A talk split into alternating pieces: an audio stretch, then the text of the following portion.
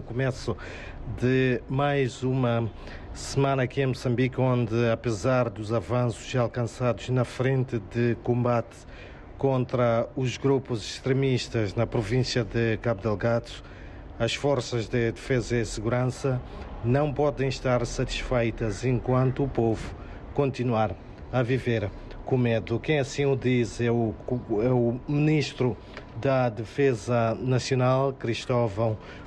Chuma, que apela às forças a tudo fazerem para devolver na totalidade a segurança da população nas províncias afetadas pelo terrorismo desde finais de 2017. Por outro lado,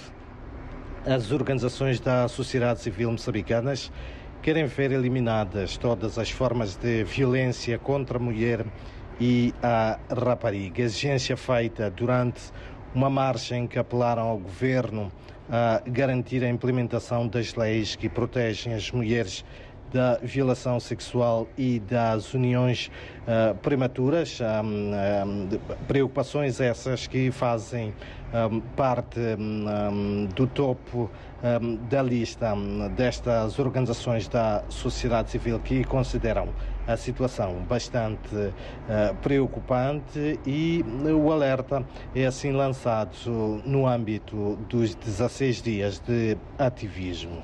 Enquanto isso, a Polícia de Investigação Criminal na província da Zambésia suspeita o envolvimento de grandes nomes no tráfico de droga nesta província e promete trabalhar até a sua divulgação. Promessa feita após anúncio da detenção de um tenente afeto à base naval de Macuse e um professor que supostamente se dedicam ao tráfico de heroína e metanfetamina que, uh, cujo transbordo era feito no alto mar.